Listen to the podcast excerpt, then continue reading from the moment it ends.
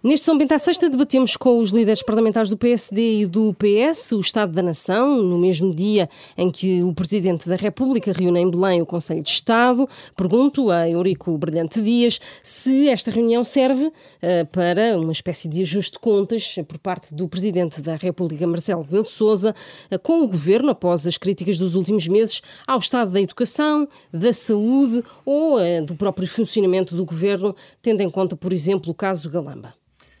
Muito boa noite à Susana e ao Joaquim. É um gosto estarmos aqui. Estamos quase, quase de férias. Este Conselho de Estado, o, o Conselho de Estado é um, é um órgão de aconselhamento do Sr. Presidente e o Sr. Presidente entendeu ouvi-lo agora. E eu, aquilo que digo é que uh, estamos a fechar uma sessão legislativa longa, mais longa do que é costume, porque nós tivemos naturalmente eleições em janeiro de 22 e, portanto, esta sessão legislativa começou em abril de 22 já passaram muitos meses. Há aproximadamente um quarto da, ação, da, da legislatura uh, já decorreu. Uh, e é um facto que nós ontem tivemos o debate do Estado da Nação, um debate que, em que o governo e a oposição afirmaram as suas posições, e é perfeitamente normal neste momento. Aliás, eu devo dizer que o Sr. Presidente da República tem tido uma atividade muito intensa marcando diferentes conselhos de Estado, até com personalidades exteriores ao próprio Conselho Trimestrais, de Estado. normalmente. E por isso este é um momento que até me parece, desde esse ponto de vista, bastante adequado. Acho que o Sr. Presidente, devo sublinhar esse aspecto, foi dizendo nos últimos dias que, evidentemente, as questões da estabilidade política eram importantes, apesar de, nos últimos meses, eh, várias vezes, em momentos diferentes, ter eh, sublinhado ou ter preferido a palavra dissolução, mas contudo, evidentemente, a estabilidade política é um valor muito importante para continuarmos as políticas, para garantirmos, para darmos confiança às empresas e às famílias, aos consumidores. E por isso, hoje é um momento de reflexão, no momento em que o Sr. Presidente, aconselhando-se com, com o órgão Conselho de Estado, olhará seguramente para o futuro próximo, que é aquilo que mais nos eh, deve preocupar. Aquela tensão que existia e que o próprio Presidente da República prometeu em relação ao Primeiro-Ministro, na sequência do caso que marcou a Comissão de Inquérito à TAP e a João Galamba, isso está ultrapassado, acredita? Eu, então, nesse momento, disse que não esperava nem mais nem menos atenção do Sr. Presidente da República. Sr. Presidente da República tem sido um parceiro fundamental da estabilidade política. Desde 2016, desde o momento da sua eleição, tem sido, com o Primeiro-Ministro António Costa, têm sido dois parceiros de cooperação. Aliás, devo estendê-lo aos dois presidentes da Assembleia da República, ao Dr. Eduardo Ferro Rodrigues e agora ao, ao, ao Presidente da Assembleia da República, professor Augusto Santos Silva, tem a cooperação estratégica entre a cooperação institucional, devo dizer, entre os três órgãos tem sido muito frutuoso. Em momentos muito agudos, como a pandemia, foi essencial. E eu penso que no essência, naquilo que é importante para a vida dos portugueses é saber que os órgãos de soberania funcionam, estão a funcionar, há cooperação institucional para resolver os problemas dos portugueses, porque isso no fundo é o nosso trabalho, é resolver problemas e acrescentar soluções para resolver novos problemas. Joaquim Miranda Sarmento, Viva, considera que este é o último Estado da nação de António Costa, tendo em conta as eleições europeias do próximo ano e aquilo que tanto se tem falado sobre um eventual cargo europeu à espera deste Primeiro-Ministro? Uh, boa noite, cumprimentar quem nos está a ouvir, o Eurico e a Susana. Uh, eu creio que este último ano e meio de maioria absoluta ficou marcado por uma forte degradação da ação do governo. Creio que o Primeiro-Ministro teve um arranque em falso quando formou, nas escolhas que fez na formação do governo. Os primeiros meses, não sei se talvez não, não, não estivesse à espera da maioria absoluta e não tivesse conseguido mudar uh, completamente o a, a sua forma de, de, atuar da geringonça para a maioria absoluta e de facto houve um arranque uh, uh, em falso e, e, desde há sensivelmente um ano, aliás o primeiro episódio com alguma gravidade teve a ver com aquele despacho depois uh, sobre o aeroporto. sobre o aeroporto do então ministro Pedro Nuno Santos e de facto que, que ocorreu no final de junho uh, de, do, do, ano passado e, portanto, há sensivelmente um ano. E desde então, de facto, o governo entrou em, em roda livre, numa queda uh, acentuada. E, e, isso também se reflete depois na, na degradação da relação com, com, o Sr. Presidente. Eu não sei quais são os planos do Dr. António Costa, também não, não sei o que é que vai acontecer daqui a um ano, ninguém, ninguém pode prever isso, mas uh, há aqui uma manifesta dúvida que é uh, como é que o país aguenta uh, continuar com uma governação que, que tem tido, que tem estado permanentemente enredada em demissões, em confusões, em casos, em atrapalhadas, e por outro, uma governação que tem sido incapaz de resolver os problemas dos portugueses, quer do ponto de vista dos seus rendimentos e da sua capacidade de fazer face a aumentos de preços e, e, e, das e, das prestações bancárias, quer eh, naquilo que nós assistimos praticamente diariamente, de colapso de grande parte dos serviços públicos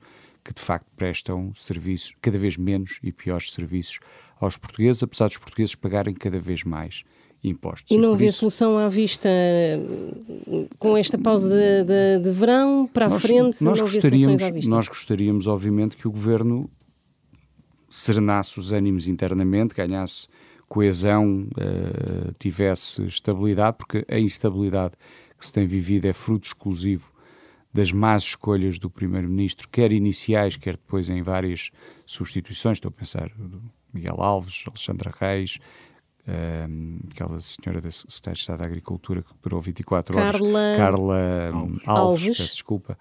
Um, e, portanto, o que era importante era que a estabilidade viesse de dentro do governo e, infelizmente, aquilo que tem vindo do governo é uma instabilidade permanente uh, e, e, essa instabilidade leva a que o governo tenha uh, depois uma ação governativa que, que agrava os problemas dos portugueses. O Primeiro-Ministro tem dito que é fator de estabilidade e que é esse fator de estabilidade que garante que ele vai ficar e que ficará enquanto o Primeiro-Ministro.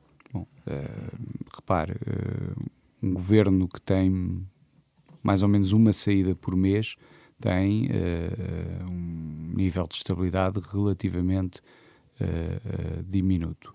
O Primeiro-Ministro claramente está uh, sem soluções. Aliás, percebeu-se isso ontem no debate, uh, sem capacidade de atrair quadros da sociedade civil, que teve essa oportunidade quando formou inicialmente o governo, porque tinha de facto um horizonte temporal de quatro anos e meio, com uma maioria absoluta, portanto com um novo vigor, desperdiçou, não, não sei por que razões, talvez um dia se possa saber se foi intencional de fechar o governo sobre um núcleo uh, restrito e ainda por cima colocar lá todos os potenciais sucessores, que já vai numa lista pelo menos meia dúzia de nomes, entretanto dois saíram do governo, mas uh, e, e, é essa um, indefinição do, do, do Primeiro-Ministro e incapacidade de atrair uh, pessoas naquele momento inicial em que ainda tinha alguma força, que agora se está a revelar, porque neste momento parece muito difícil que, se, mesmo que o Primeiro-Ministro queira fazer uma remodelação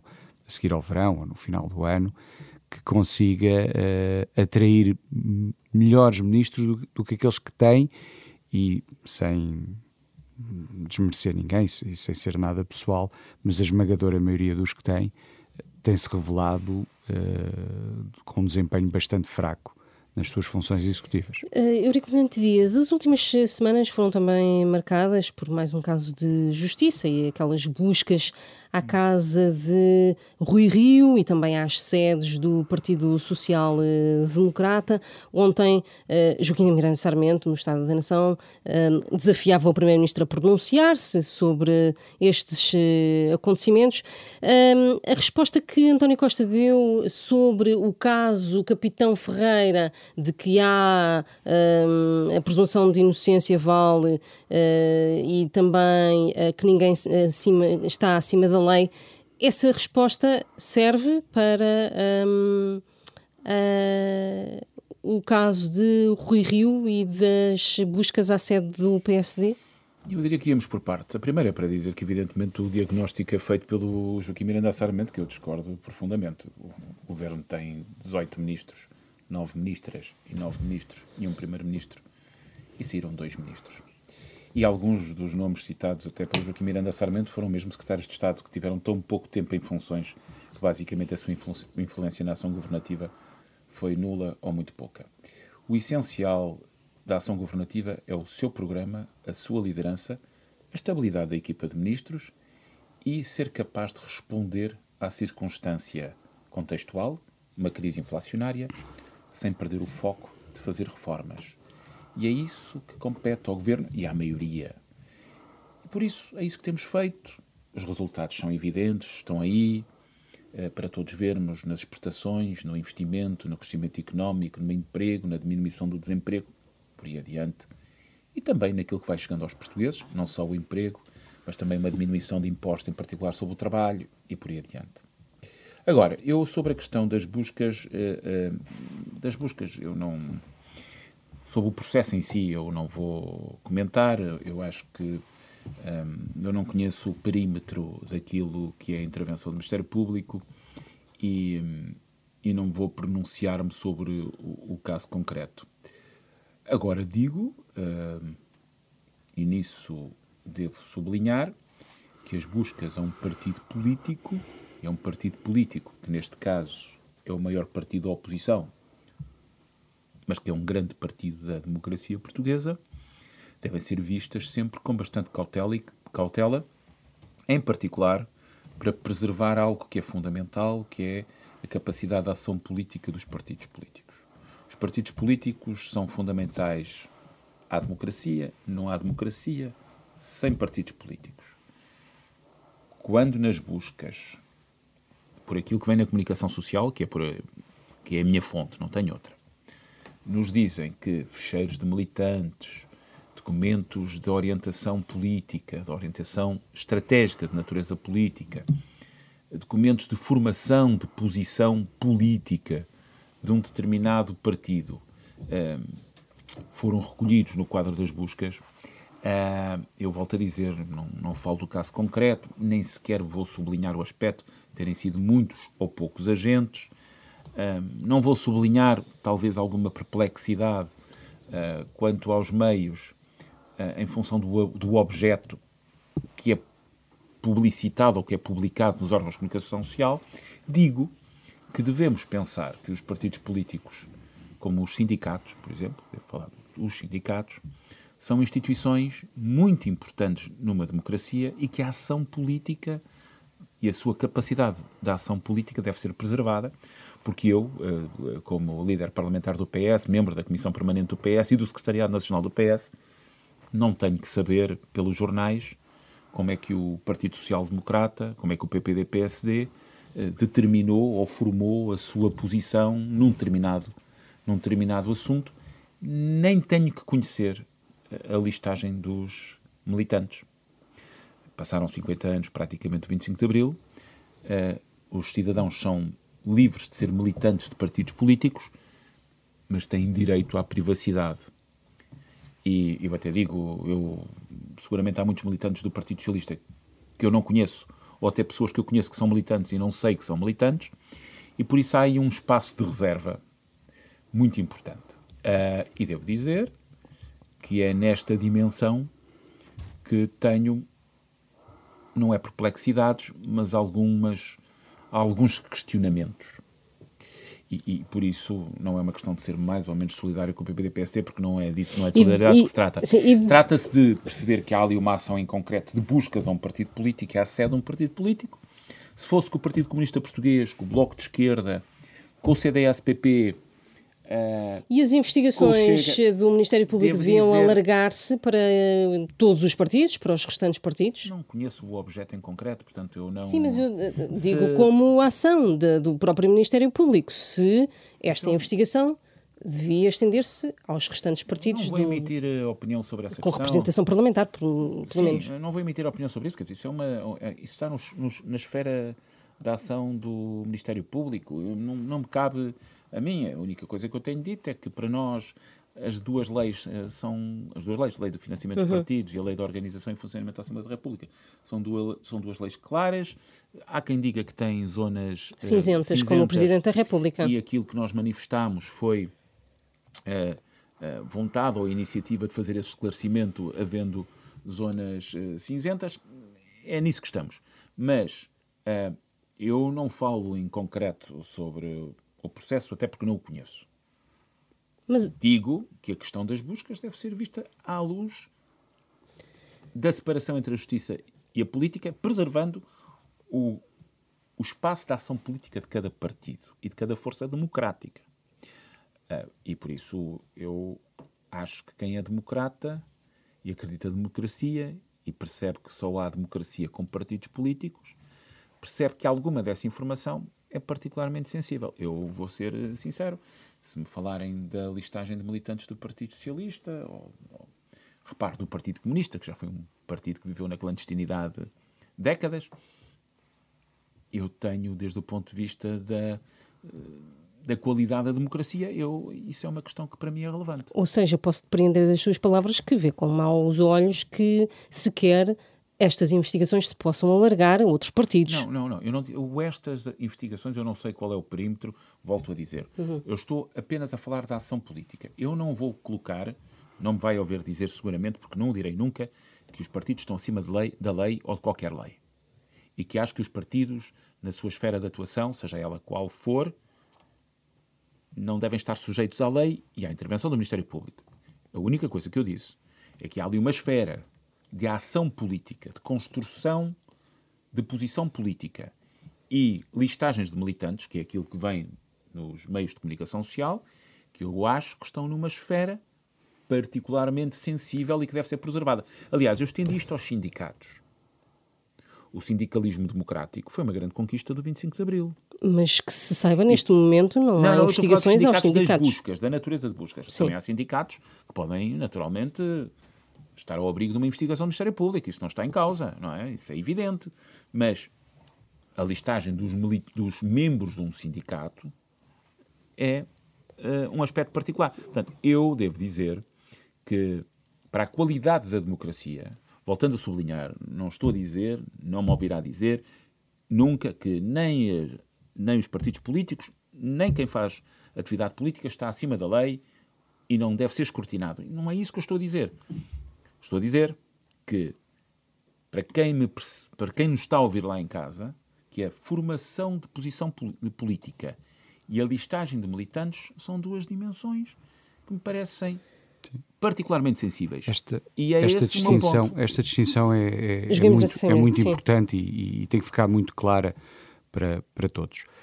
Ninguém está acima da lei se é, e, e sempre que, o, que a Justiça, o Ministério Público e a Polícia Judiciária entendem que há suspeitas ou que há indícios de que alguém ou alguma organização cometer, ou pode ter cometido alguma prática de ilícito ou de crime, a investigação deve ser levada até ao apuramento de todas as responsabilidades, assumindo naturalmente a presunção de inocência de todas as pessoas e, o, e, os é. seus direitos de, de, de, de defesa. Aliás, nem arguído é. E, e, e por isso, uh, uh, e, essa é uma área uh, onde, obviamente, somos todos intransigentes, no sentido, se há suspeitas sobre alguém que exerce um cargo público, uh, seja no governo, seja numa autarquia, seja no parlamento, seja em que, em que entidade uh, for, e, e, o Ministério Público tem indícios ou tem suspeitas de que essa pessoa, essas pessoas possam ter cometido algum ilícito ou algum crime, a investigação deve decorrer, o Ministério Público deve ter possibilidade de formar a sua prova, as pessoas têm o direito à presunção de inocência e à sua defesa. Essa é uma esfera da justiça. Outra coisa completamente diferente, e parece-nos, por aquilo que vamos sabendo, uh, e neste caso, tendo as buscas cito sobre o PSD, obviamente nós temos um bocadinho mais de informação, porque temos a noção do que é que foi levado uhum. da, da, da, sede nacional, das sedes distritais e, e, e, e de casa de algumas das pessoas foram objeto de, de buscas domiciliárias, em que se levou informação que não diz só respeito ao âmbito da investigação e, e que é um âmbito relativamente restrito de uh, assessores contratados pelo Parlamento e, e, e também prestavam serviço ao, PSD. O que é que, e, portanto, se, tudo o que seja para lá deste âmbito levanta-nos duas dúvidas. Se, é para lá deste âmbito por causa de outras investigações judiciais, temos um problema legal, porque os mandatos têm que ser claros no, no, no âmbito e, no, e, e, na sua esfera de, de ação. Mas levanta-nos dúvidas se informação que é de natureza política, de estratégia e tática, e informação sobre militantes e sobre um conjunto de outros aspectos da vida interna de um partido, possa também ter sido levado. E eu pergunto, se isso aconteceu, e existem alguns indícios que isso possa, que isso terá acontecido, e se dois para amanhã alguma de, daquilo que é a estratégia do PSD para os próximos meses vier nos jornais, e quando eu digo vier nos jornais, não porque nós a anunciámos em conferência de imprensa, uhum. mas porque uh, uh, foi, foi divulgado, apesar do, do segredo de justiça, como é que fica a ação política uh, do ponto de vista daquilo que deve ser o, o, o equilíbrio entre, entre, entre os, os, os, diferentes partidos. E por isso, total, uh, a justiça tem que seguir o seu caminho nas investigações, uh, mas neste caso passou-se uma linha vermelha com acesso à informação que não tem nada a ver com a matéria em investigação com uma desproporção de meios face àquilo que é a matéria de investigação, onde a informação era muito fácil de ser obtida, com coisas bizarras, porque o grupo parlamentar não foi alvo de qualquer pergunta, o secretário-geral da altura não foi alvo de buscas, quando o secretário-geral tem, digamos, mais responsabilidades do que o secretário-geral adjunto, uh, uh, e, e, portanto, e com, uh, para além desta desproporcionalidade, com a possibilidade que, que colocaria a, a, democracia numa situação muito difícil de uh, informação partidária gostava, ser sim, revelada. Gostava também de fazer uma pergunta à luz de tudo isto a manutenção da Procuradora-Geral da República, Lucília Gago, no cargo, deve começar a ser debatida porque uh, Lucília Gago termina o mandato uh, dentro de pouco Daqui mais um de um ano, ano sim, sim, em outubro sim. de 2024. Uh, um, nós, o debate sobre isso deve, deve começar. Nós, nós para já. Ou a recondução de Lucília Gago é cada vez menos apetecível? Nós para já o que fizemos, além de ter enviado uma carta, ou melhor, o que já fizemos foi enviar uma carta à Sra. Procuradora-Geral da República a pedir explicações. A Sra. Procuradora-Geral entendeu não responder uh, ao nosso pedido e, por isso, iremos apresentar uma uh, exposição ao Conselho Superior do Ministério Público. Não a vão chamar ao Parlamento? Não a vamos chamar ao Parlamento. Uh, as, depois de feita essa exposição ao Ministério Público, que será feita muito, muito rapidamente, uh, ao Conselho Superior do Ministério Público, aguardaremos por aquilo que o Conselho Superior do Ministério Público venha a determinar e venha a dizer sobre este caso. E depois, aí sim, poderemos ou não tirar conclusões em função daquilo que for a resposta do Conselho Superior do Ministério Público. Ah, mas uma das conclusões pode ser essa, começar a debater não vou, não uh, vou, o mandato não vou antecipar, desta Procuradora-Geral da República. Acho que, não, não, primeiro, não vou antecipar o que é que pode acontecer com as conclusões do Conselho Superior do, do Ministério Público uh, e, segundo, também não vou antecipar um debate que, em todo o caso, irá ocorrer entre, uh, quer dizer, quando, quando o mandato estiver a terminar, obviamente que terá que haver uma Mas decisão... Mas tem condições para ser reconduzida nessa altura? Hum, acho que é cedo para, para, especular, para, para especularmos ou, para, ou para, para falarmos sobre isso. Esperemos que os órgãos próprios, e neste caso o Conselho Superior do Ministério Público, de certa maneira é o, se lhe posso chamar assim, talvez juridicamente não seja muito correto, mas como sou economista acho que posso uh, ser um bocadinho mais ligeiro, uh, que é um bocadinho o órgão de disciplina do Ministério Público. Veremos o que é que o Conselho Superior do Ministério Público dirá e depois voltaremos a refletir sobre o tema. Uh, Eurico Brilhantes, para terminar, colocava-lhe exatamente a, a, mesma pergunta. Isto podemos abrir aqui um debate a breve trecho sobre a continuação, continuidade ou não de Lucília Gago no cargo e a sua recondução ou não? Não. E quando eu digo não, é qualquer vínculo entre esta questão e a recondução ou não da senhora Procuradora não deve ser feito. Não é a reboque de eventos como este que esta questão se discute. Uh, nós, desde o ponto de vista daquilo que eu sei, não é sequer uma questão em cima da mesa neste momento. A senhora Procuradora está a exercer o seu mandato e por isso nós não temos neste momento nem qualquer posição, nem, nem essa questão foi sequer discutida. A senhora está a cumprir, eh, a senhora Procuradora, o seu mandato, ponto. Portanto, qualquer vínculo entre esta circunstância e a continuidade ou não da senhora Procuradora não deve ser feita, até porque essa reflexão, como disse, não foi feita.